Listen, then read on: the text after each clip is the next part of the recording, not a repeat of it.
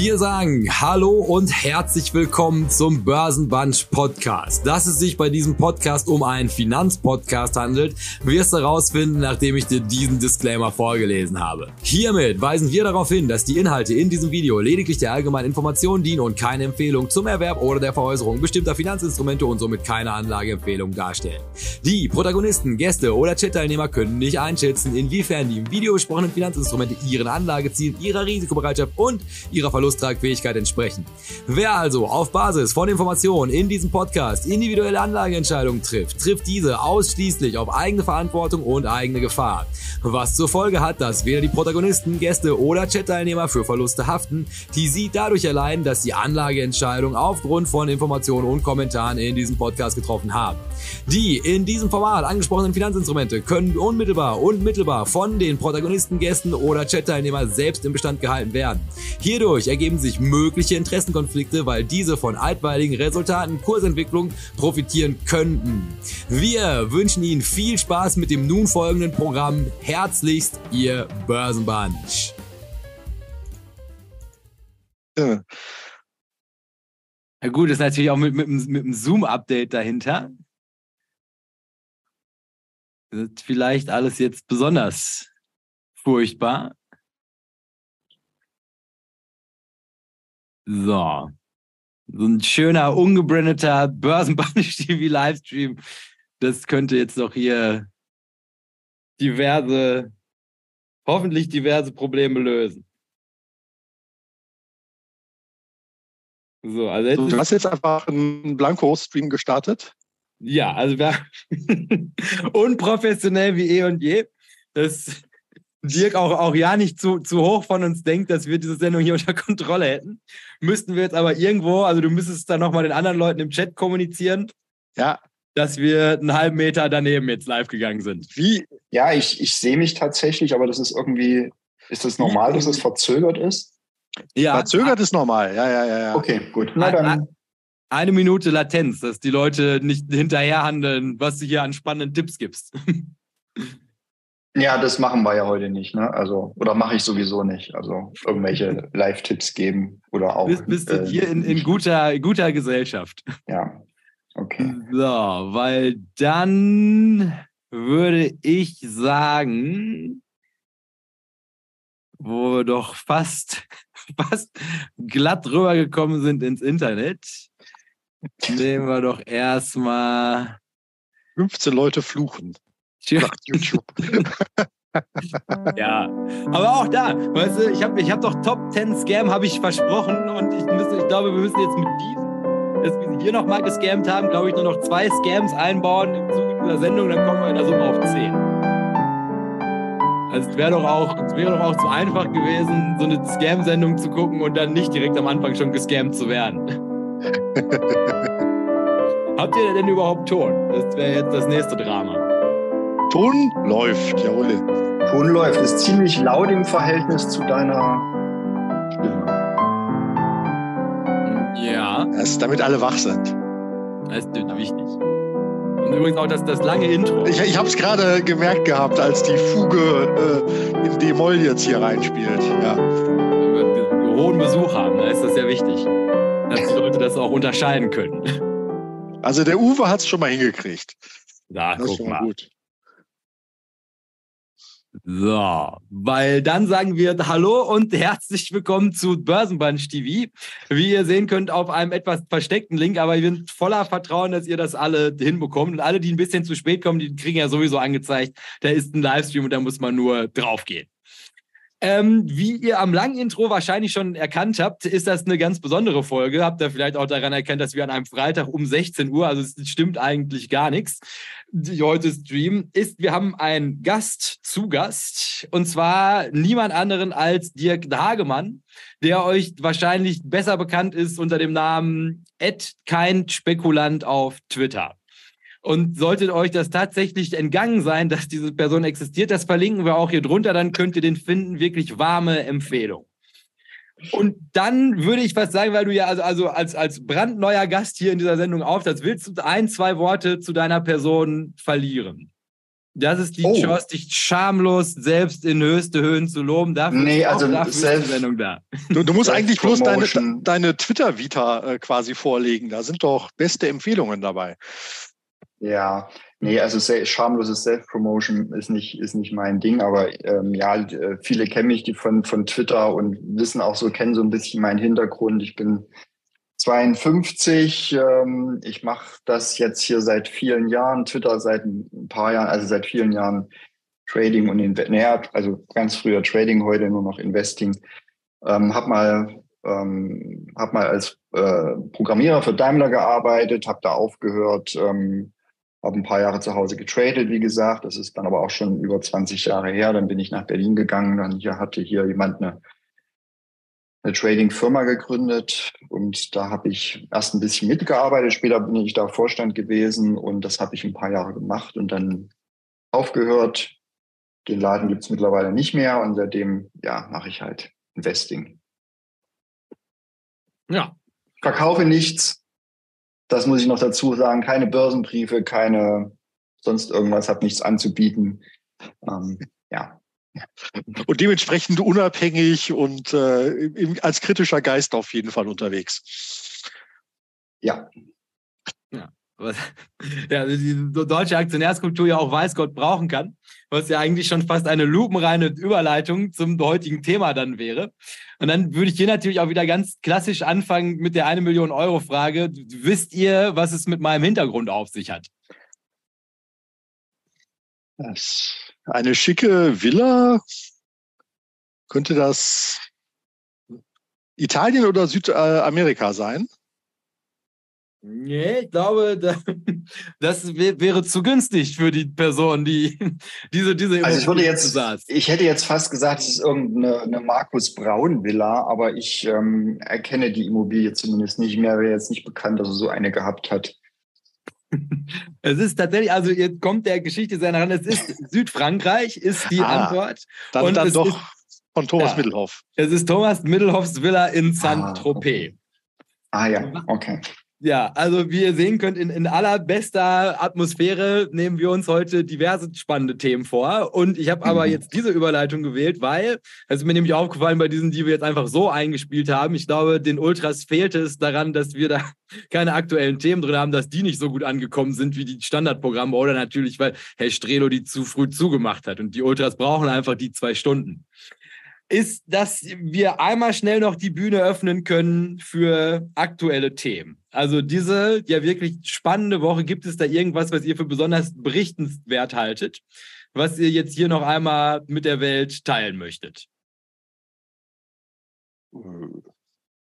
Also ich die kann diese Woche gar nicht viel beitragen, weil ich war jetzt die ganzen Tage unterwegs und habe wirklich von der Börse ähm, nur wenig mitbekommen. Aber ähm, ja.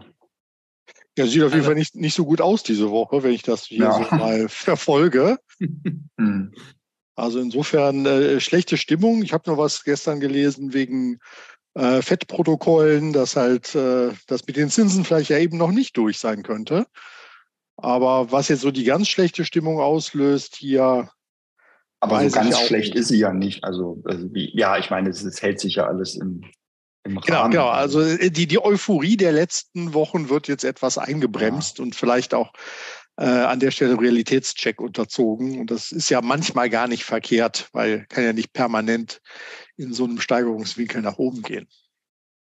Buh, das ist jetzt so ein ständiges Hin und Her.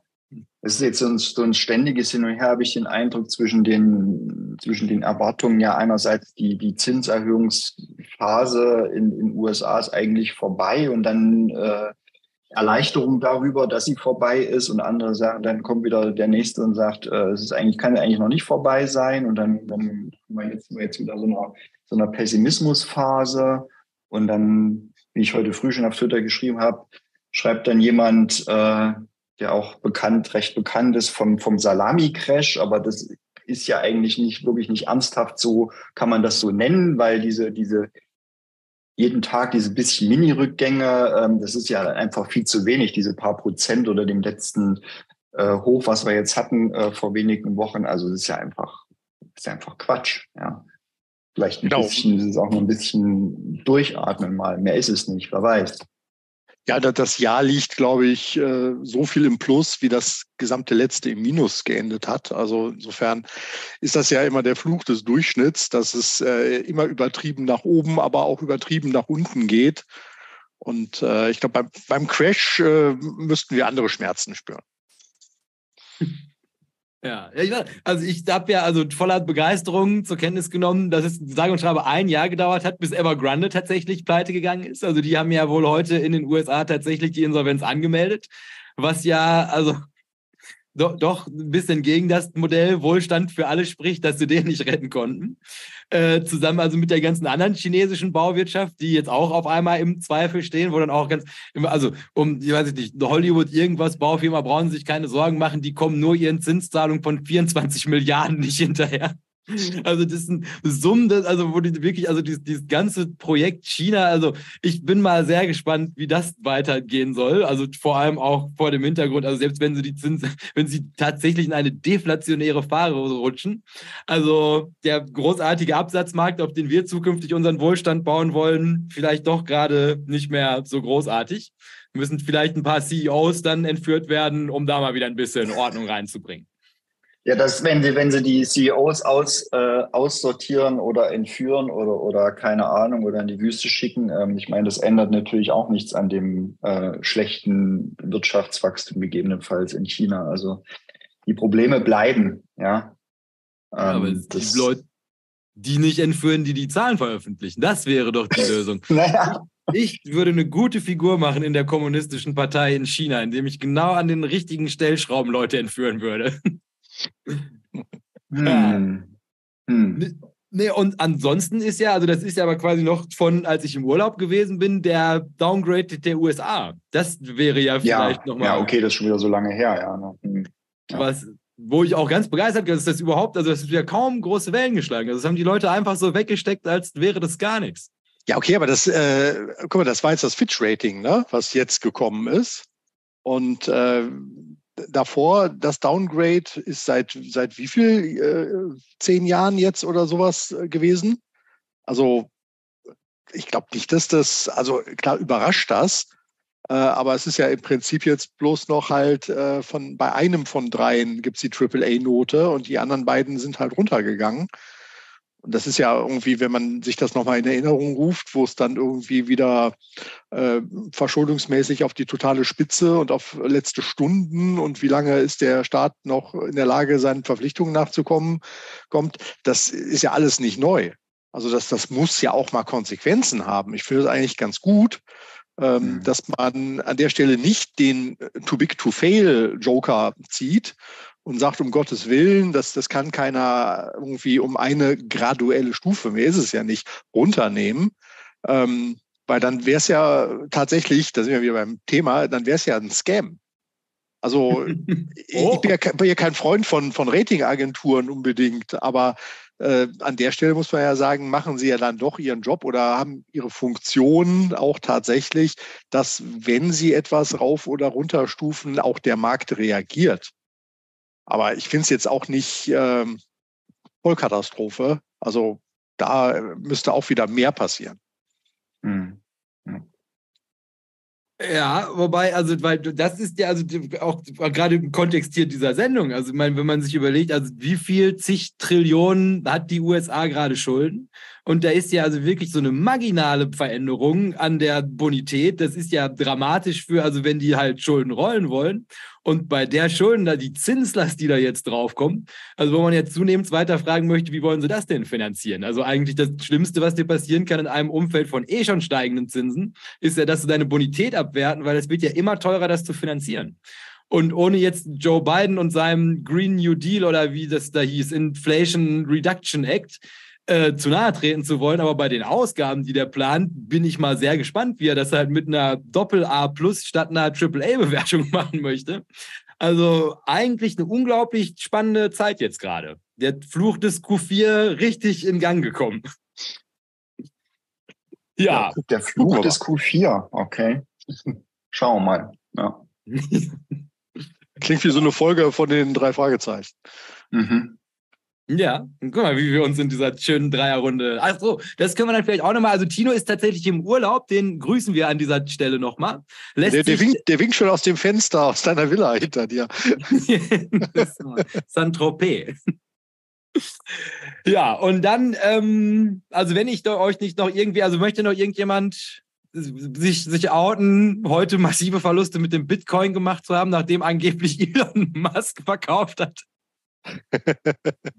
ja. Elon also hat verkauft, nee, SpaceX hat verkauft, habe ich gelesen. Aber es wird ja auch abgestritten. Vielleicht stimmt es ja auch gar nicht. Ich weiß es nicht. Schauen wir mal. Ja, ja aber mal irgendjemand scheint ja abgeladen. Und wenn es nicht Michael Saylor erwischt hat, der auf jeden Fall kein schönes Wochenende haben wird und bestimmt nicht mehr in Saint-Tropez ist. Also nicht, dass ich das wirklich verfolge, aber irgendjemand, irgendwo habe ich gelesen, dass ja die Umsätze da auch zurückgegangen sind. Und ich meine, natürlich hat es dann auch, äh, werden die, die Schwankungen dann halt größer, wenn mal jemand was abladen will, ist klar. Also muss nicht mal irgendwie tatsächlich eine riesige Bedeutung haben. Ja, ich glaube, es war, es war jetzt über Wochen eigentlich fest betoniert bei 29.000 Dollar. Wenn das jetzt hm. da mal, was war das heute Mittag, habe ich gesehen, 8 Prozent im Minus ist, Mhm. Ähm, dann ist das natürlich absolut schon was, äh, vor allen Dingen, weil es ja die ganze Zeit keine ja. Bewegung gab. Das waren wir ja. ja. auch eine ganze Zeit lang anders gewohnt. Aber mhm. ähm, wäre ja auch langweilig, wenn da gar nichts mehr passiert beim Bitcoin. Ja. Ja, was irgendwie angesprungen ist, ist mein, mein Wix-Future. Äh, das, äh, da fühlte ich mich ja irgendwie mega clever irgendwie das Produkt äh, reinzunehmen. Aber nein, es hebelt natürlich nicht die anderen Verluste raus. Aber immerhin ist der jetzt endlich mal wieder äh, angezogen. Also insofern äh, kommt Bewegung rein in den Markt. Das war ja auch ein bisschen zu langweilig alles. Ja, sehr strelos ein Abenteuer in den derivativen Markt. ja, gut, weil also ich glaube, das wären so die, die dringlichen Themen, zu denen wir der Zuschauerschaft momentan ein Statement. Also Verhalten optimistisch mit ja, einem, einem leichten Lächeln auf den Lippen wird alles wieder. Immer ähm, grenzenloser Optimismus, immer. Ich wollte es gerade sagen, langfristig muss es ja, es geht heute ein wunderbarer Tag, wo alle wieder diesen Zoom-Out-Chart auch gepostet haben. Da brauchst du dann auch gar nicht die Kurse anzugucken, da weißt du, es ist ein roter Tag. Ähm, ja, weil sonst hätte ich gesagt, der Strelo, was gibt denn, haben wir es geschafft, jetzt lang genug zu reden, als dass ein paar Leute in den neuen Chat übergezogen sind? Äh, absolut. Also das scheint beim einen oder anderen funktioniert zu haben. Der Willi beschwert sich zwar, dass ihn niemand geweckt hätte. Das ist, glaube ich, äh, nachmittags Schlafenszeit normalerweise. Aber äh, scheint auch da zu sein. Die Fuggerstadt ist auch vertreten und äh, ja, da äh, wurde auch schon über Florian Hums Haus äh, im Hintergrund spekuliert gehabt, was wohl auf Malle steht. Aber das hast du ja schon aufgelöst, dass das äh, wunderschön in Saint-Tropez in Südfrankreich ist. Er kam noch rein irgendwie zum Thema Schulden und ähnliches. Äh, nach der reinen Lehre kann es ja eigentlich keinen besseren Bonitätsschuldner geben als den Staat selbst. Trotzdem haben Microsoft und äh, Apple, nee, was ist nee, Johnson Johnson immer noch AAA-Status. Also das ist natürlich ein interessanter Vergleich, finde ich, dass Unternehmen äh, solventer sein sollen als Staaten. Sehe ich ähnlich, dass das ja ob der Instrumentarien ein bisschen äh, Ungleichheit, was die äh, Waffen angeht, da herrscht. Aber ähm, das ist natürlich tatsächlich in Frage zu stellen. Kann ein Unternehmen besser beleumundet sein als ein Staat? Äh, ist ja offensichtlich ja der Fall, zumindest hier mit so ein paar ausgewählten Sachen. Ich glaube, der Christian Röhl hatte was gepostet gehabt, als dieses Downgrading war, dass nur 14 äh, AAA äh, Ratings noch irgendwie in, de, in der Welt sind. Die Bundesrepublik Deutschland gehört auf jeden Fall dazu. hey! Ja, aber es ist doch mal gu gute Aussichten dann. Jetzt macht der Lindner weiterhin ein Naja-Job mit Grüße an das Zukunftsfinanzierungs- oder wie auch immer Gesetz. Zukunftsfinanzierungsgesetz, genau. Ja, auf, auf einem guten Weg hier in diesem Land. Endlich was für die Aktionärskultur tun. Mhm, naja, ganz bestimmt. Gut, ja. äh, als gute YouTuber müssen wir noch den Aufruf machen, hier unbedingt diesem Kanal zu folgen. Aber das würde ich heute ja ummünzen unbedingt äh, kein Spekulant auf Twitter zu folgen. Äh, ich kann nur sagen, es bereichert den Tag auf jeden Fall, wenn man was für Humor übrig hat äh, und äh, in, in allem Schlechten auch irgendwie immer noch äh, was zum Lachen finden möchte. Das äh, kann ich auf jeden Fall äh, allen ans Herz legen, ist auf jeden Fall zu meinen Highlights, äh, warum man immer noch bei dieser komischen App bleiben sollte. Ja, also eine wirkliche Alternative gibt's ja noch nicht. Das Tweets haben sie ja wieder zugemacht, zumindest für europäische User. Schauen für den Umweg, ne? ja. Mal mhm. gucken, was, was noch irgendwie passiert und kommt. Äh, bin gespannt. Ja. Aber im Moment läuft's ja einigermaßen noch hier, technisch. Ja. Ja, ist auf die, die Ruinen, gerade noch so eben begehbar. Aber ja, mit Perspektive Zukunft würde ich mir auch mehr wünschen. Aber mir schickt ja. ja. auch keiner. Aber vielleicht jetzt hier mit, mit, mit dir können wir ja vielleicht auch mal hochkarätige Zuschauer, die was können an der Technik. Wenn mir irgendjemand mal so einen Blue Sky Einladungslink zuschicken würde, das, meine Freunde können das ja alle gar nicht. Das wäre mal großartig. Und dann mhm. hoffentlich geht es da irgendwann gut organisiert weiter. Ja, ähm, Genau, ansonsten aber auch dann, als wo du sagst, der Aufruf an den Podcast, diesem Podcast auch eine 5-Sterne-Bewertung zu geben, ist ja mindestens genauso wichtig wie das Like und das Abo auf YouTube. Weil ich glaube, also die von Ihnen gewählte Reihenfolge, Herr Strehl, oder unsere nippeligen 1000 gegen die weiß, fast 20.000 bei Dirk, also ich glaube, da bin ich mal gespannt, ob wir noch einen, einen Twitter-Follower gut machen können. Ja, Na, schauen wir mal, vielleicht äh, kommen hier nachher noch ein paar, noch ein paar Abonnenten dazu, aber halt die, die Uhrzeit jetzt Freitag, äh, 16 Uhr ist wahrscheinlich wirklich äh, schwierig. ja, Dass sich das viele live anschauen. Das, ja, aber es ist ja. nicht, nicht äh, wir sind nicht alleine, kann ich dazu nur sagen. Ja, ja, ja. Läuft schon. Ja, und für unsere Zuschauerschaft macht Tag und Uhrzeit eigentlich auch keinen Unterschied. So ist so eh alles eine graue Masse. Okay. Gut, weil sonst hätte ich gesagt, mit Blick auf die Uhr, wir haben ja viel, wir haben ja ein tolles Programm heute vorbereitet. Das ist ja immer das Schöne, wenn Gäste kommen, dann gibt man sich nochmal richtig Mühe mit dem, was man hier macht. Also könnt ihr euch mal auf eine, eine tolle Runde freuen. Jetzt, die ich aber natürlich hier auch mal wieder nicht auf groß gestellt habe. So, so, hier lang und dann sagen wir ein weiteres Mal Hallo und herzlich willkommen zu Börsenbunch TV. Wie man hier sehr gut sehen kann, also bis hierhin funktioniert alles nach Plan. Die Person, die ihr da auf diesem Bild seht, ist auch tatsächlich heute im Zoom angekommen.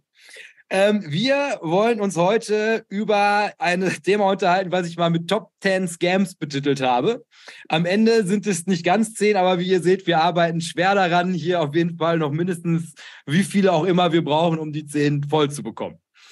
Und die Idee hinter dieser Folge ist es gewesen, also tatsächlich ein Format, was mir schon länger vorschwebt und zu dem mir auch tatsächlich niemand Besseres als Dirk eingefallen wäre, um mit dieser Person diese Sendung zu machen ist, dass wir uns mal größere Skandale, also die auch schon ausgerollt sind und im besten Fall auch schon zu Verurteilungen geführt haben. Also bei der Strelo müssen wir mal noch drauf warten, ob da irgendwie nochmal Köpfe rollen.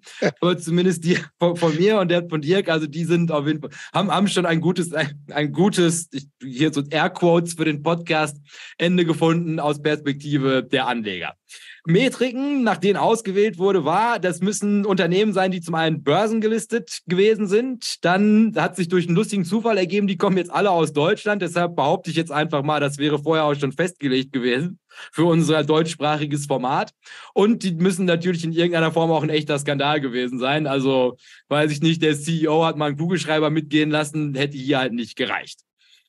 So, ablaufen tut es folgendermaßen, dass wir das Ganze chronologisch, also von der Vergangenheit ins Jetzt angeordnet haben. Und wie modern wir sind, erkennt ihr daran, dass der erste Skandal, der, den ich mir ausgesucht habe, wird mit Committed to Creating Value und wir sprechen über die sogenannte Arcandor Group. Und damit das Ganze hier auch weiterhin einen sehr unterhaltsamen Charakter hat, beginnen wir die Vorstellung von jedem Skandal immer damit, also auch das habe ich in der Vorbereitung ganz gut hinbekommen, dass Dirk wie auch Herr Strelo jeweils nur ihre eigenen Folien bekommen haben, damit sie sich nicht heimlich schon mal erkundigen konnten, was bei den anderen so los ist. Dass wir jetzt für den Start erstmal Skandal aus dem Kopf spielen. Und hier fragen wir jetzt für den Start mal Herr Strelo und Dirk, an was die sich noch erinnern können, wie das damals mit Arcandor gewesen ist. Vor allen Dingen hießen die ja vorher doch anders. Das war doch äh, Karstadt Quelle gewesen. Das ist doch nur so ein Fantasiename später gewesen, der da übergestülpt worden ist. Das ist schon mal korrekt. Das stimmt, ja. Und, ja, und, und, und die, und die Karstadt-Aktie gab es im Zweifelsfalle noch zu Zeiten dieser, äh, dieses Handelssaals. Ich gucke gerade mal. Äh, Nee, Kaufhof gab es auf jeden Fall als Aktie. Aber ähm, das ist ja insofern schon tatsächlich Traditionsunternehmen gewesen, äh, was dann aber auf zu neuen Ufern oder wie stand es da? Creating äh, Values. Committed äh, to creating value. Äh, committed to ist natürlich eine schöne Ankündigung, jawohl. Aber diesen Spruch kenne ich überhaupt nicht mehr aus diesem von dem von der. Nee, der, der, der sagt mir auch nichts. Ja, der hat dann wahrscheinlich nur sehr kurze Zeit, äh, äh, hatte der, war der mit Leben gefüllt sozusagen. Ich, ich glaube, Arcandor gab es auch tatsächlich unter dem Namen und unter der Flagge äh, gar nicht so lange. Und das ist ja vielleicht auch, falls wir schon zu sowas wie äh, Lehren ziehen aus dem Ganzen äh, kommen wollen, Umbenennung von Unternehmen ist immer, äh, ne, würdest du, glaube ich, auch so sehen, Dirk, ein Red Flag eigentlich. Naja, also es mag sicherlich irgendwie äh, äh, gute Gründe geben, wenn man irgendwie äh, den Namen wechselt. Aber ja, es ist halt oft, oft, oftmals ist es schon so, dass dann halt so so Nonsensnamen, also irgendeine Agentur wird beauftragt, irgend so einen Nonsensnamen, der gut klingen soll, aber klingen soll, aber dann eben nur für die Marketing-Experten, äh, die dafür bezahlt werden, gut klingt und natürlich dem, dem äh, Verbraucher damit überhaupt nichts anfangen kann. Ja, also von daher ist schon, ist schon eher Red Flag. Ja. Ja, ich glaube, es, es war auch, äh, wenn ich mich richtig erinnere, so ein bisschen der Wechsel weg vom Kaufhaus und Versandgeschäft, ne? also Quelle als Versandhändler, ähm, Karstadt als klassisches Kaufhaus. Und äh, dass sie den Sprung wahrscheinlich in E-Commerce oder zumindest in die Herausforderungen, die das Ganze mitbringt, äh, äh, umsteuern wollten. Und das hat es ja offensichtlich am Ende, wie wir wissen, nicht äh, gerissen. Und das finde ich auch eine ganz interessante Entwicklung, dass von den Handelsriesen, die es irgendwie über Jahrzehnte hinweg gab, eigentlich keiner so richtig den Sprung in die Online-Welt, äh, also raus aus dem stationären oder dem klassischen Versandhandel hin in den E-Commerce so richtig geschafft haben. Äh, ich glaube, das, das spielte da alles so mit rein in diese großen Fantasien unter der Arcandor-Flagge und unter der mhm. äh, ja, Federführung da von Thomas Mittelhoff, der so wie ich ja. an der Fachhochschule Düsseldorf studiert hat übrigens. Der wurde uns damals 1999 quasi als Vorzeigeabsolvent auch noch äh, unter die Nase gerieben. Ja. Naja, ich meine, an dem E-Commerce muss man ja sagen, was sich, also was man sich damals unter E-Commerce vorgestellt hat. Ich weiß, also ich, ich weiß es ja nicht, also was da für, für Pläne existiert haben. Das hat ja, also kann man sich ja, wie sich das Geschäft entwickelt hat, ähm, die hatten da sicherlich nicht, nicht viel Ahnung. Und ich weiß nicht, was sie sich für, für Kompetenz da geholt haben, wer da die, die entscheidenden Leute, die, die Treiber dieses Geschäfts gewesen sind, aber dass das halt alles irgendwie mehr oder weniger nicht, nicht funktioniert hat, ähm, war ja ziemlich schnell dann offensichtlich und dass sie halt, ja, einfach schlechte, schlechte Leute, schlechte Berater sich da geholt haben. Ob er da gleich dann zu dem Namen Mittelhoff oder so kommen muss, ich weiß es ja nicht. Oder noch andere Leute. Ja, im Zweifelsfalle ähm, macht man sowas ja an wenigen Gesichtern fest und irgendwie. Ja, aber im Hintergrund ja einige wahrscheinlich. Im Hintergrund ist wahrscheinlich doch, ist ja dann doch irgendwie ein großes Team von Leuten, von dem man aber dann nie, nie was erfährt. Ja, also die, natürlich dieses, dieses Gesicht vorne, der verkauft es dann und der hat vielleicht auch die, die Idee, die grundlegende, aber es sind immer noch viele, die dann die Ausführung machen müssen. Ja, und da ist wahrscheinlich dann auch nicht sind nicht die Leute da gewesen, die man äh, dafür einen Erfolg ähm, gebraucht hätte. Also ohne mich jetzt nie näher damit befasst zu haben, aber ist ja halt oft so. Vielleicht ist es dabei Arcando anders gewesen, ich weiß es nicht. Ich schätze mal, das lernen wir gleich noch. Was mir in Erinnerung mhm. geblieben ist, sind auf jeden Fall äh, auffällig viele Hubschrauberflüge von Herrn Middelhoff äh, zu, zu, jeder Gelegenheit und zu jedem Business-Termin.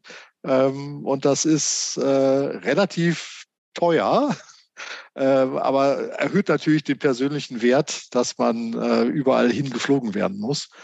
Äh, ja, ja. Das, das habe ich auf jeden Fall auch noch mit als einer der Betrugsgeschichten, glaube ich, da mitgenommen gehabt, inklusive Südfrankreich passt ja ganz gut. Ich meine, da hätte eine Yacht auch noch eine Rolle gespielt gehabt, auf der natürlich geschäftliche Termine äh, besprochen worden sind. Oder vielleicht ja. auch eben auf dem Anwesen äh, ja. bei Saint-Tropez. Ähm, also da war auf jeden Fall schon so ziemlich dicke Hose unterwegs. Mhm. Naja, mit dem Hubschrauber immer hin und her fliegen ist natürlich wichtig. Äh, also ist, ist bedeutsam, um sich der eigenen Wichtigkeit zu versichern, auch wenn es jetzt vielleicht nicht so gut läuft im, im Unternehmen oder so, aber ich bin im Hubschrauber unterwegs, also ja, so zwischen Gütersloh und Saint-Tropez macht das ja auf jeden Fall Sinn. Ja. Drücken wir Frank Thelen die Daumen, dass er das irgendwann im Gyrocopter auch machen kann. Von Bonn nach wo auch immer er die nächste Insolvenz retten möchte. Also davon träumt er bestimmt, dass er von von Bonn dann äh, demnächst, äh, nächstes Jahr oder ich weiß nicht, wovon Sie da träumen, äh, mit, seinem mit seinem eigenen Lilium-Jet natürlich dann äh, äh, wohin auch immer fliegt. Ja, also er kriegt den Anruf und dann heißt es halt, äh, da muss ich jetzt hin. Fliegen Sie mich irgendwo hin. Ich werde überall gebraucht, wie es so schön heißt. Sehr schön. Das gilt ja. für ihn auf jeden Fall tut uns leid erzählt. In dem Lilium Jet können wir sie aber nur fünf Meter nach vorne fliegen und dann müssen wir wieder tanken. Na, nicht solche, nicht sowas in die Welt setzen, solche Gerüchte. Nein. Dass das überhaupt fliegt schon, oder? also ich glaube, es fliegt noch nicht. Vielleicht irgendein Prototyp, ich weiß es nicht, aber die wollen ja bald starten. Also der Aktienkurs von Lilium sagt zwar was anderes, aber lassen wir uns mal überraschen. Ich wollte es gerade. Hat es auf jeden Fall noch nicht in diese Sendung mit diesem Titel geschafft hier. Ja. Ja, nein, weil sonst, also würde ich vielleicht mal, also ganz grundlegend, wie komme ich überhaupt jetzt zu Akandor? Weil das ist ja, ja, eigentlich, also wenn man jetzt, jetzt mal so retrospektiv, so wirklich alt bin ich ja noch gar nicht gewesen, als das alles über die Bühne gegangen bin. Und hatte eigentlich auch überhaupt nicht das Verständnis, um die Tragweite von dieser Gro Großartigkeit einschätzen zu können ist, für mich war das halt irgendwie immer spannend, weil ich bin groß geworden in einer Welt, in der halt, also diese Karstadt-Warenhäuser, Kaufhof-Warenhäuser, sogar ich erinnere mich noch an Quellen-Warenhäuser, die gab es auch hier in Dortmund, die waren ja überall. So, so Bestellshops waren das eigentlich, mehr oder weniger. Ne? Und das hat auf jeden Fall, also diese Pleite hat in, in meine Weltanschauung oder die, meine Anschauung der Dortmunder Innenstadt so eine riesige Furche reingerissen. Also man ging auf einmal durch die Innenstadt und dann waren da so abgeklebte Fenster, überall war ausverkauft. Jetzt ist halt hier da dieses riesige Studentenwohnheim, was sie bei uns mitten in die Innenstadt gebaut haben. Also es war dieses astronomische Karstadthaus und das ist dann alles irgendwie über den Jordan gegangen. Und mhm. dann, klar, habe ich mir also Zeit meines Lebens immer eingeredet, naja, das liegt halt einfach daran, dass Jeff Bezos geschickter Sachen verkaufen kann. Aber irgendwann kam ich dann über so eine Doku an diese ganze Geschichte, was steckt eigentlich hinter Karstadt-Quelle, später Arkandor. Und dann, und das ist also vielleicht meine zweitliebste Sache nach Finanzskandalen, kam halt was anderes, was ich ganz, ganz toll finde, mit dazu, nämlich sogenannter Kölner Klüngel der also in einer Größenordnung stattgefunden hat, um diese Pleite zu verursachen, die kann man sich überhaupt nicht vorstellen. Weil auch ich komme ja als jemand, der häufig im Rheinland ist, damit in Kontakt. Also wie das dann halt alles auch mal auf einen kurzen Dienstweg gehen kann. Aber das, was da passiert ist, also das ist so eine tolle Geschichte, dass ich sie gerne hier in meiner Mein Pick für die Top 10 Scams gerne einmal erzählen wollen würde.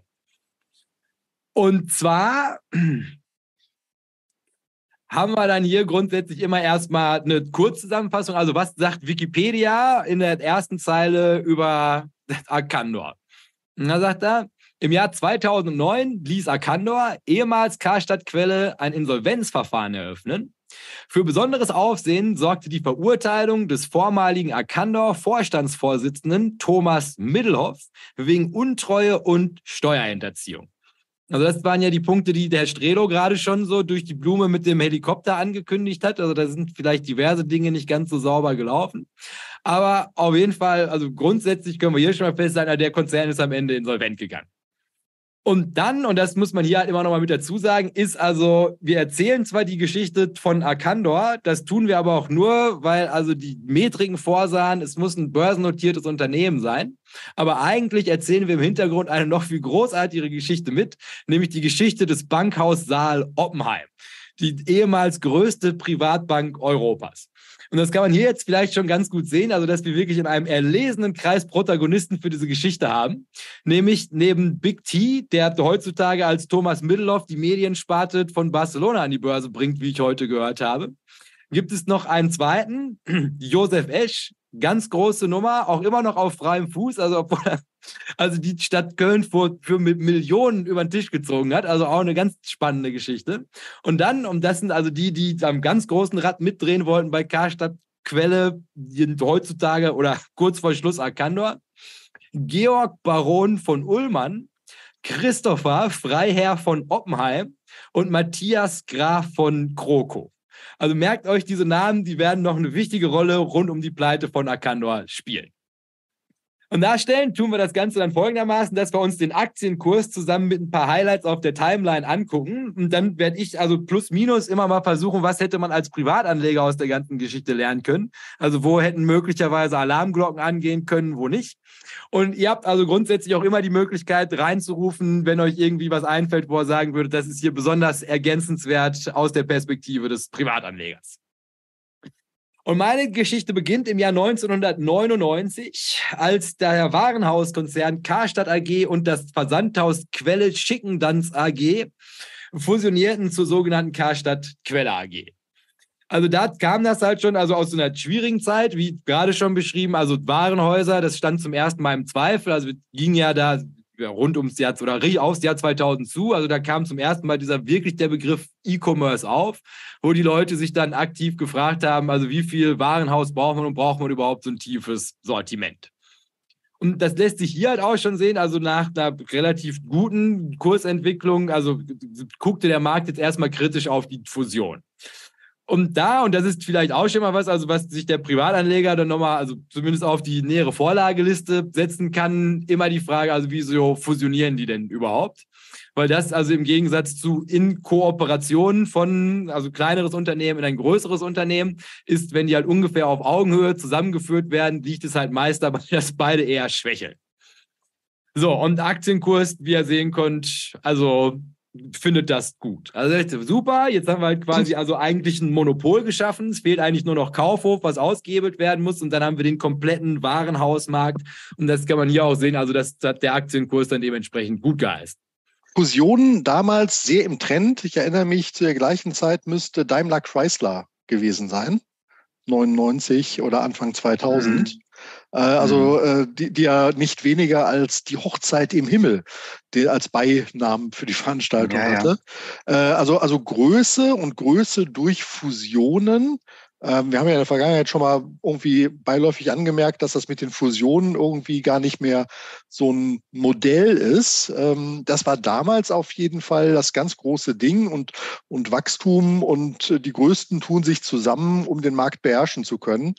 Äh, das kann natürlich aus der Not herausgeboren sein, kann aber auch wirklich meinen, dass man äh, Bündelungen hinkriegt wie nie zuvor. Wie, wie jetzt schon ausgeführt gehabt, könnte es da mal tatsächlich eher so ein Krisending gewesen sein dass sich äh, Karstadt und Quelle zusammengelegt haben. So, und dann, also nach dieser Fusion, leider nicht ganz die Hochzeit im Himmel, sondern aber bestimmt die Hochzeit in einer Deutsch in Köln, in der Nähe des Kölner Doms. Ähm, kommt jetzt als neuer Chef für die ganze Geschichte der ehemalige Kaufhof- und Metromanager Wolfgang Urban. Und Wolfgang Urban, der ist jetzt quasi schon der Erste, der aus Köln kommt. Und das ist, wo die ganze Geschichte jetzt halt auch schon wirklich spannend wird. Denn Wolfgang Urban hatte damals schon beste Verbindung zum Bankhaus Saal Oppenheim. Was zu diesem Zeitpunkt also noch wirklich so eine ganz altehrwürdige Adresse gewesen ist. Also über 200 Jahre Tradition machten eigentlich immer gewisse Gewinne. Und wer was auf sich hielt vom deutschen Geldadel, hatte seine Kohle bei Saal Oppenheim liegen. So, und das Problem, was das Bankhaus Saal Oppenheim hatte, wie eigentlich die meisten, ist also Rendite fällt nicht vom Himmel. Das heißt also auch die mussten gucken, wo genau kann man denn dieser Tage noch schnell und einfach Geld verdienen. Und so sind die ihrer Zeit an Herrn Josef Esch das ist so ein, ein, ein, ehemaliger Baupolier und der hat also so Bauprojekte und verkaufte die damals noch an die Zahnärzte. Also wer Geld hatte, konnte sich schlüsselfertig Immobilien von Esch besorgen. Und der in Kooperation mit dem, Saal, mit dem Bankhaus Saal Oppenheim legte dann, fing an, Immobilienfonds aufzulegen. Und da merkt man jetzt schon, ah, das könnte ja vielleicht spannend sein für Karstadt und Quelle, weil die natürlich diese absoluten, dieses ta sogenannte Tafelsilber besitzen. Also die haben Immobilien in allerbester Innenstadtlage gehabt. Und das Beste, was dir als Bauunternehmer passieren kann, ist natürlich, wenn dir irgendjemand so eine Immobilie verkauft, du renovierst die mit den Leuten, die du hast und verliest die dann halt einfach wieder zurück. Und das ging im Jahr 2000 schon los. Damals alles noch ganz unspektakulär. Aber das ist halt quasi, wo der zum ersten Mal seinen Fuß in die Tür bekommen hat bei Karstadt Quelle. Dann, also wie eigentlich alles, was mit Verkäufen von wertvollen Assets beginnt, sieht man hier am Aktienkurs eigentlich auch schon, das kam nicht ganz so gut an. Also halt quasi der komplette, also Neuausrichtungskurs von Walter Urban war jetzt kein großer Erfolg. Sieht man hier Umsatzgewinneinbrüche, damit ging dann auch die Amtszeit zu Ende. Dann wurde also kam Achenbach, der wurde halt als neuer Chef eingesetzt, aber spannend wird es, dass also der ehemalige Bertelsmann-Chef, und da weiß man jetzt schon, worauf es hinausläuft, äh, Thomas Middelhoff den Aufsichtsrat-Vorsitz übernommen hat. Und das war quasi schon das erste Mal, wo Karstadt Quelle damals seinerzeit gerade so eben an der Insolvenz vorbeigeschraubt ist. Und führte dann dazu, dass Madeleine Schickendanz, Hauptanteilseignerin, ihrerzeit eine Kapitalerhöhung mitzeichnen musste. Das ist ja auch, also meine Kapitalerhöhung aus welchem Grund? Um davon in Wachstum in die Zukunft zu investieren oder um den Konzern zu retten? Also ich glaube, als Privatanleger müsste man sich diese Frage beantworten können mit einem kleinen Blick in die Bücher. Und das wäre vielleicht schon mal ein Anzeichen gewesen. Wobei man sich hier natürlich auch nie wirklich sicher sein kann, weil es sich nachher um echt großen oder Betrug in großem Ausmaß handelt. Dann Achenbach, die Pfeife, bekommt es nicht hin. Das heißt also, wir brauchen jetzt wirklich mal die ganz großen Leute, die diese ganze Geschichte jetzt halt reparieren. Das heißt also vom Aufsichtsrat in den Vorstandsvorsitz die Bühne geebnet für Thomas Middelhoff. Weil wenn irgendjemand das Problem lösen kann, dann Herr Middelhoff selbst. Und hier, und hier wird es nämlich jetzt eigentlich schon ganz spannend, was nämlich hier bei diesem Tiefskurs bei Karstadt passiert ist. Das kriegt man von außen nicht mit. Jetzt im Nachgang ist das alles vor Gericht geklärt worden. Ist, dass die genialen Leute von Saal Oppenheim auf eine ganz clevere Idee gekommen sind, nämlich, dass die Frau Schickendanz, die aktuelle Mehrheitsaktionärin, dazu nutzen können, Karstadt-Aktien, äh, doch, ich glaube, nee, da schon Arcandor-Aktien 2005 kaufen zu lassen. Das ist natürlich unauffällig, ist ja eh schon Mehrheitsaktionärin finanziert im Hintergrund durch das Bankhaus Saal Oppenheim. Das heißt, die nutzen Frau Schickedanz als Strohfrau, Wertpapiere von Karstadt Quelle zu kaufen, weil sie wissen, wenn sie Thomas Middelhoff, den professionellen Finanzjongleur, irgendwie auf diesen Vorstandsvorsitz bekommen, kann der natürlich so lange an den Zahlen rumfallen, dass der Aktienkurs steigt. Und das wurde natürlich alles so verkauft wie Mensch Thomas Middelhoff, das Genie damals bei Bertelsmann, kennt er doch, der kommt jetzt, regelt das, aber kurz davor haben die sich halt schon massiv mit Aktien eingedeckt. Und dann kann man jetzt hier halt schon sehen, Thomas Middelhoff zuerst mal im ganz kleinen Stil, sind so noch also zögerlich, wie gut das alles laufen wird. Aber in 2006 passiert dann was ganz Großartiges, also eigentlich immer ein schlechtes Zeichen. Da grüßen wir auch nochmal Griechenland und wieso es denen damals so schlecht ging. Nämlich hier betritt Goldman Sachs die Bühne mit also einer ganz großen Nummer, die wahrscheinlich auch die wenigsten Leute kennen. Nämlich das ist also jetzt wirklich, also der Prinz aus dem Himmel steigt hinab nämlich Dr. Alexander Dibelius, der ehemalige Goldman Sachs-Chef. Und also der hat also da ganz großes Rad gedreht. Nämlich, was der hinbekommen hat, ist, der hat mit dieser Zweckgesellschaft High Street die kompletten Karstadt Quelle, also Immobilien aus dem Konzern rausgekauft, führte natürlich dazu, dass Karstadt Quelle ohne Ende Kohle gemacht hat kann man dann hier wieder sehr schön sehen, was sich natürlich großartig auf den Aktienkurs ausgewirkt hat, während, wie schon gesagt, Saal Oppenheim und Freunde gerade die Bücher voll haben mit den Aktien und ähm, lieste die dann alle zurück. Zu astronomischen Konditionen, also wenn man sich halt einfach nur mal die also Vertragsbedingungen für das Buy and Lease Back angeguckt hätte, hätte die als Aktionär klar sein müssen, ich muss hier dringend raus, weil das ist absolut nicht mehr nachhaltig. Führte dann in 2008 dazu, also Krise des Konzerns spitzt sich zu. Gleichzeitig hast du natürlich halt noch Weltfinanzkrise, auch immer eine schlechte Sache, wenn du halt in so großem Stil Warenhäuser betreiben möchtest und die Leute einfach keine Kohle mehr haben. Führt dann dazu, dass Frau Schickedanz als Hauptaktionärin kann die Zinsen nicht mehr bezahlen. Führt dazu, dass die Aktien, die als Sicherheit hinterlegt worden sind, ins, Bank, ins Bankhaus Saal Oppenheim überreicht werden.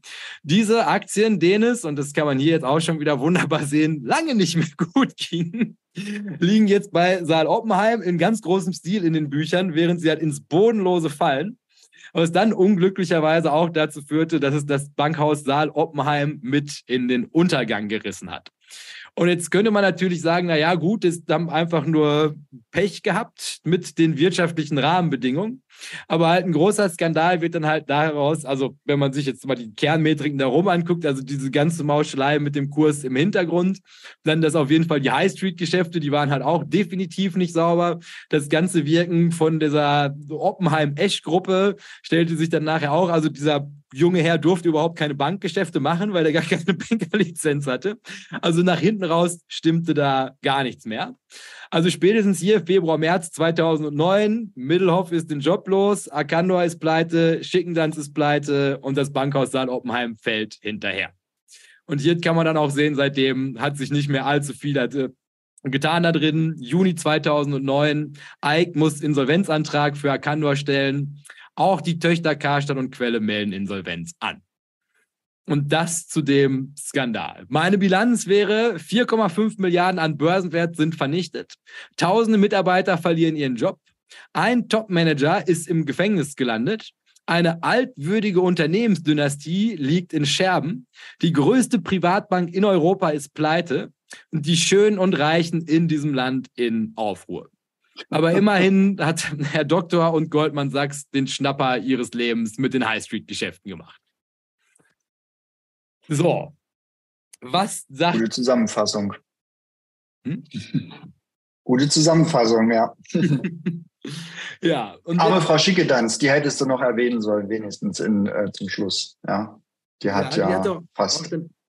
noch so große hm? in der Bildzeitung, weil du auch dann so viele Stories mit der, ne? Naja, ich erinnere mich an, an, eine Story, wo sie, wo sie dann irgendwie sagte, ähm, sie müsste ja jetzt auch irgendwie beim Discounter einkaufen gehen oder so, weil sie halt alles vor ihr gesamtes Vermögen verloren hat. Aber ich glaube, es stellte sich dann raus, so, so richtig stimmt das dann wohl doch nicht. Also irgendwie ein, paar Millionen äh, hat, hat sie dann doch noch irgendwo rumliegen gehabt oder Immobilie oder ich weiß nicht.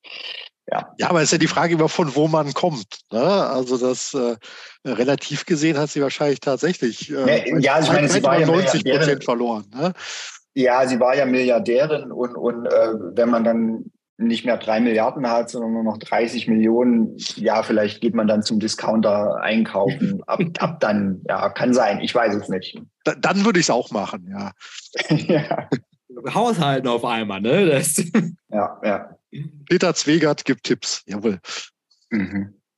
Ah, und dann, also was vielleicht nochmal wirklich besonders erwähnt wird, wert wäre hier bei dieser ganzen Geschichte, ist, wenn man sich das jetzt so anhört. Ne? Also ich meine, also auch diese Streiks, das habe ich noch relativ bildlich vor Augen. Also halt, als die Belegschaft dann, die Betriebsräte haben ja auch was weiß ich, wie viel Lohnzahlungen also verzichten müssen. Weihnachtsgeldverzicht war auf jeden Fall ein auch, Thema auch.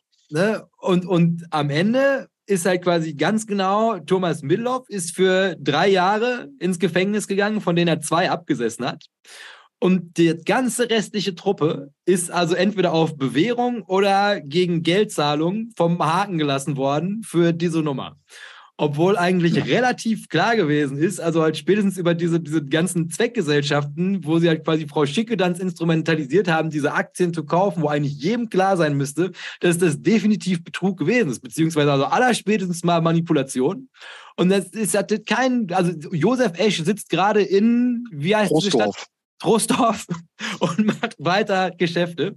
Also wo man sich auch wirklich fragt, also bei, der, bei dem Leid, das die verursacht haben, wie das so mhm. geschmeidig durchgehen kann.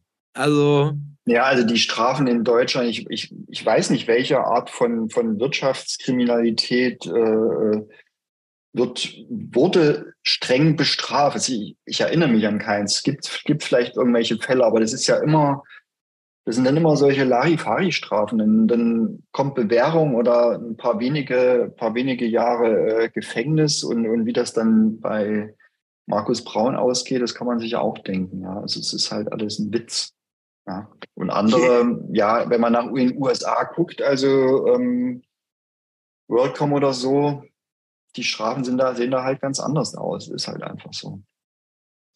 Ich glaube, man muss das tatsächlich in Relation immer setzen, was das ähm, für Auswirkungen auf andere Leben hat. Ne? Also ich meine, die Handlungen an sich, die eine Person tätigt, die sind halt irgendwie in dem Rahmen, man, man lügt oder man macht was falsch, man ist zu optimistisch äh, und, und erzählt vielleicht nicht die gesamte, gesamte Wahrheit.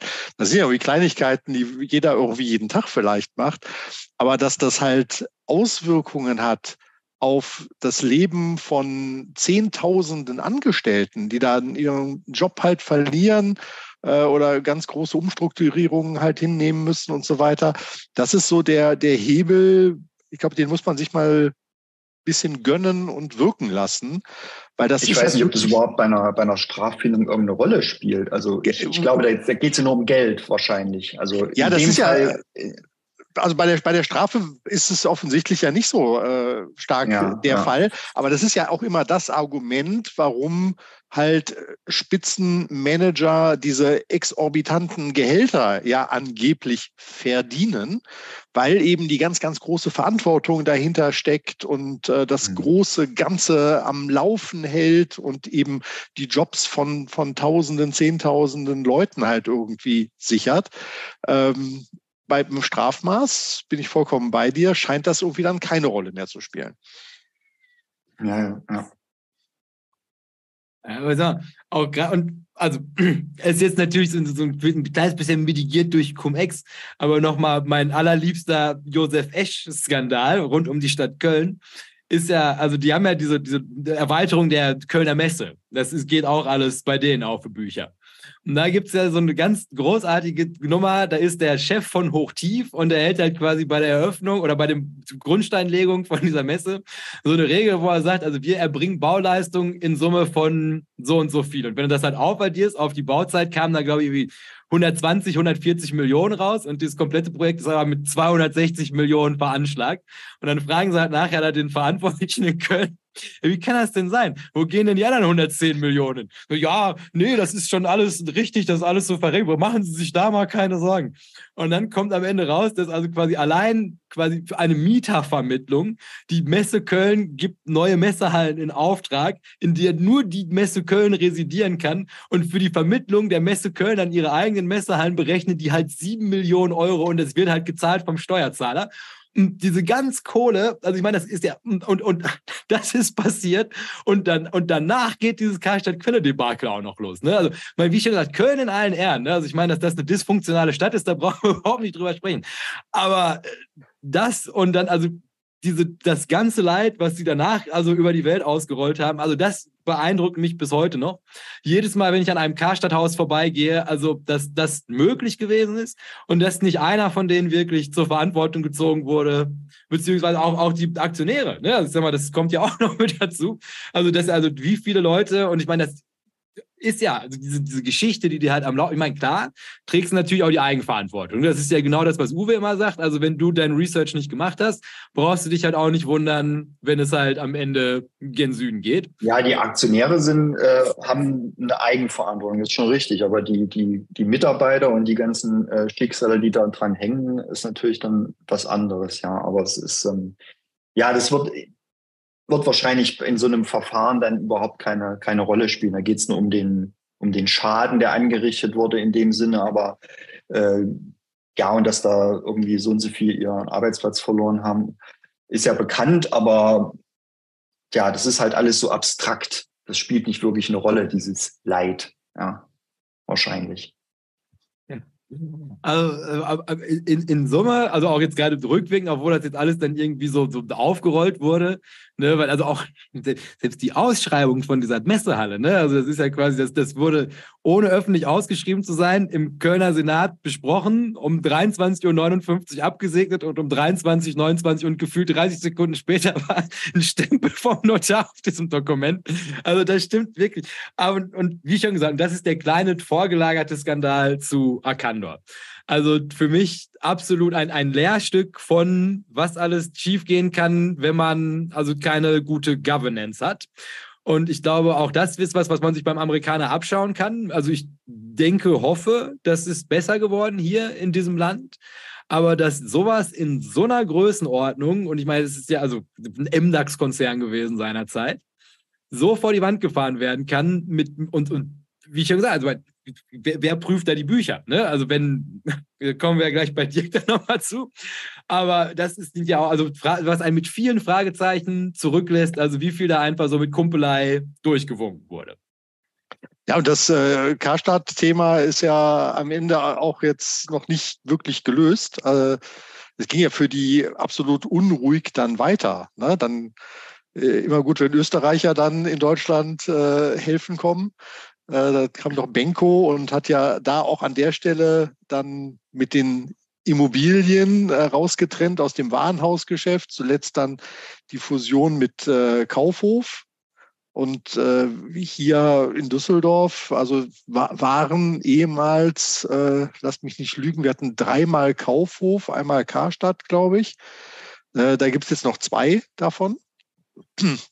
Und äh, selbst da war es wackelig jetzt, ob es die weiterhin gibt oder nicht. Und wenn du dann auf der Schadowstraße da vorbeigegangen bist, waren immer Mitarbeiter, die dann Unterschriften davor gesammelt haben, dass doch bitte, bitte, bitte diese Karstadt-Filiale, äh, die ja dann jetzt Galeria oder was auch immer da heißt, ähm, unbedingt bleiben müsse.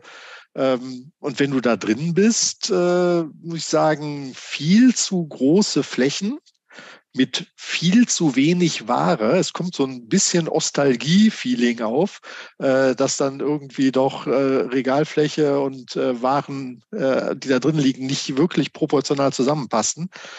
Und es ist ja wirklich die Frage, ob dieses ähm, Thema Kaufhäuser äh, überhaupt noch zu retten ist. Äh, also insofern hat diese Branche und die Menschen, die da vielleicht tatsächlich lange gearbeitet haben und wahrscheinlich haben die damals, als die ihre Lehre angefangen haben, auch gesagt bekommen, ja, das ist sicher, das mhm. wird es immer geben, Kaufhäuser, Mensch. Ne?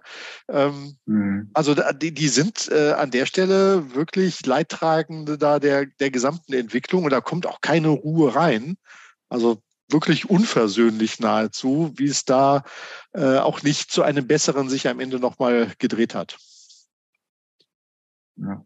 ja, kann schon sein, dass das dann halt irgendwie einfach komplett äh, zu Ende geht, weil sie ja eben offensichtlich nicht den, den Dreh, also es nicht hinbekommen haben. Also in der Großstadt sicherlich würde keiner danach krähen. Also hier in Berlin gibt's auch noch solche Häuser, aber wenn die alle weg wären, alle zumachen würden, sicher ja, also das vermissen dann irgendwie die Anwohner vielleicht ein bisschen in dem einen Viertel oder so, aber ins, insgesamt von dem Ange einem Angebot in der Stadt, äh, es gibt genug andere Optionen. Also braucht man sie in dem Sinne auch nicht. So, so mittelgroßen Städten sieht das dann vielleicht schon wieder ein bisschen anders aus, wenn es eben nur ein oder zwei Kaufhäuser gibt und keine weiteren Shopping Malls, sage ich mal, wo man dann jetzt irgendwie so konzentriert so ein Angebot hat. Ähm, aber ja, also mit, mit, mit schlechtem Management und von, von, von einer Hand in die andere äh, gewechselt, äh, von einer in die nächste zur nächsten Hand gewechselt, ist es halt einfach, ähm, ja, es ist Konzept ähm, nicht einer Belebung zugeführt worden, die vielleicht möglich und auch mit Sicherheit nötig gewesen wäre. Ja, also. Ja, also was an Transformationsenergie mal da gewesen ist, ist halt in irgendwelchen Management-Experimenten an der Stelle natürlich auch falsch allokiert worden. Ne? Und ja. das, die, die Konsequenz ist, glaube ich, bis heute dann spürbar. Gut, weil sonst würde ich sagen, also ich ziehe jetzt nochmal meine drei Lehren für den Aktionär aus dem Karstadt-Quelle-Skandal. Äh, dann habe ich noch einen Buchtipp für euch und dann machen wir erstmal eine kleine Pause für den Podcast. Und wir fangen mal an, also mit Punkt Nummer eins, der, glaube ich, hier wirklich wertvoll gewesen wäre, ist also wirklich also gesunder Menschenverstand und halt einfach den, den Markt. Also halt quasi, wenn du einzeln investierst in Unternehmen, musst du natürlich ein gewisses Verständnis von dem Zielmarkt haben, auf dem du da tätig bist über dieses Unternehmen.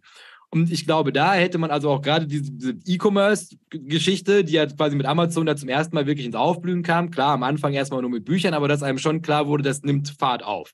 Und da muss man natürlich ein Auge drauf haben. Also sich da, und das sieht man heute ja auch wieder häufig, dass die Leute halt einfach irgendwie von diesen unumstößlichen Geschäftsmodellen sprechen, die von hier bis in die Ewigkeit fortgeführt werden können. Man muss sich aber halt wirklich immer und im besten Fall auch mehrfach im Jahr kritisch hinterfragen, ist, hat dieses Geschäftsmodell überhaupt noch Zukunft? Weil sonst im schlimmsten Fall gehst du zusammen mit dem Schiff unter. Zweiter ganz entscheidende Punkt wäre halt hier so eine ganz klassische Börsenbandfrage, ist also auf ganz vielen Teilen dieses Weges hätte man sich die Frage stellen müssen, wer kauft gerade? Weil das ist was, was wird in meinen Augen auch viel zu wenig gemacht, dass man halt nie wirklich versucht nachzuvollziehen, also wieso genau steigt dieser Kurs? Kurse steigen, wenn halt mehr Nachfrage als Angebot da ist. Das heißt, man müsste schon irgendwie nachhalten können, wo genau kommt diese Nachfrage her und wieso kommt die? Und wenn du dir das nicht erklären kannst, weil halt quasi irgendeine Strohmann-Gesellschaft vom Saal Oppenheim über den Schicke dann die Nachfrage ist, ja, dann könnte man da wahrscheinlich drauf kommen, wenn man sich die Frage stellt, also wo genau kommt diese Nachfrage überhaupt her? Was macht dieses Unternehmen so wertvoll? Und der dritte, und das ist auch so ein Warren Buffett-Klassiker, ist, den man hier also relativ simpel hätte haben können, ist nämlich Management. Also man hätte bei Thomas Middelhoff einfach geradeaus durch die Frage stellen können, was genau qualifiziert diesen Mann, ein Warenhauskonzern zu leiten. Und dann wäre halt irgendwann aufgefallen, okay, der kommt irgendwie aus dem Medienbereich und der hat vielleicht mal bei Bertelsmann ganz gutes Händchen gehabt, aber der hat Zeit seines Lebens nie ein Warenhaus geleitet. Und wenn man dann einfach sagt, also der ist halt einfach ein so großartiger Manager, dass der eigentlich alles zu Gold verwandeln kann, dann ist das wahrscheinlich schon eine Aussage, auf der man guten Gewissens die Aktie nicht mehr halten soll, weil die meisten, in den meisten Fällen sind gute Manager halt, die kommen aus diesem Bereich und die haben halt eine Expertise in diesem Bereich. Und das hätte wir, glaube ich, hier, also zusammen mit dem Haus in Saint-Tropez und der Yacht und allem drumherum auch klar sein können. So, weil dann wäre nämlich der Buchtipp, den ich heute noch für euch habe. Wie ihr seht, ich habe es auch extra noch mitgebracht, ist Johann Holtrop von Reinhard Götz, erschien im Surkamp Verlag. Und das hier beschreibt also unter dem Pseudonym Johann Holtrop den kometenhaften Aufstieg eines jungen Managers im Bertelsmann-Konzern, zusammen mit der Übergangsphase, nachdem er dann im Bertelsmann-Konzern geschasst wurde. Also das heißt ja, wie hieß das denn hier nochmal in diesem Buch? Es, also es heißt auch nicht Bertelsmann-Konzern, also es ist alles wunderbar entfremdet, aber ich würde sagen, also die meisten Leute kommen da relativ schnell rein. Also da grüßen wir nochmal Herr Mack, der möglicherweise in Troisdorf oder wo das da hieß, Immobilienfonds auch leitet. Also ganz toll aufbereitet, also narzisstischer Größenwahn in einer Größenordnung, die man sich überhaupt nicht mehr vorstellen kann. In Deutschland, also wenn er da sitzt, der scheiß Schröder, der arrogante Fatzke, ist doch eigentlich nur die zweitgrößte größte Nummer hier im Raum. Also toll, toll geschrieben. Gut. Aber dann hätte ich gesagt, nutzen wir diese Chance jetzt erstmal, um uns bei den Zuhörern im Podcast zu verabschieden. Ähm, hoffen, ihr konntet bis hierhin schon eine Menge lernen, habt jetzt ein Wochenende Zeit, mal kritisch eure Investments zu hinterfragen oder euch zu überlegen, ob ihr in Thomas Middelhoffs neuen Spec investieren wollt. Und ähm, dann geht es am Montag ganz klassisch um 6 Uhr morgens in aller Früh weiter mit dem zweiten Teil, wo wir dann also uns mit den spannenden Unternehmen von Dirk wie auch Herr Strelo auseinandersetzen werden. Also weiterhin energiegeladenes Potenzial.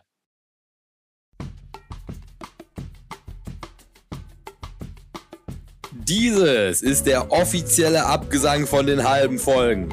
Hier weise ich dann immer noch mal darauf hin, dass der zweite Teil von den halben Folgen jetzt immer am Dienstag um, sagen wir mal, 6 Uhr morgens kommt, damit ihn auch jeder, der möchte, auf dem Weg zur Arbeit hören kann. Und wenn wir schon dabei sind, nutzen wir das Ganze hier auch nochmal ganz schamlos für Eigenwerbung. Wenn ihr es noch nicht getan habt, gebt diesem Podcast noch schnell eine 5-Sterne-Bewertung. Und solltet ihr das noch nicht getan haben, geht auf jeden Fall bei YouTube vorbei, sucht euch da nochmal Börsenbunch TV raus und abonniert den Kanal. Ansonsten würde ich sagen, hören wir uns Dienstag. Macht euch ein schönes Wochenende und bis dahin beste Grüße vom Börsenbunch.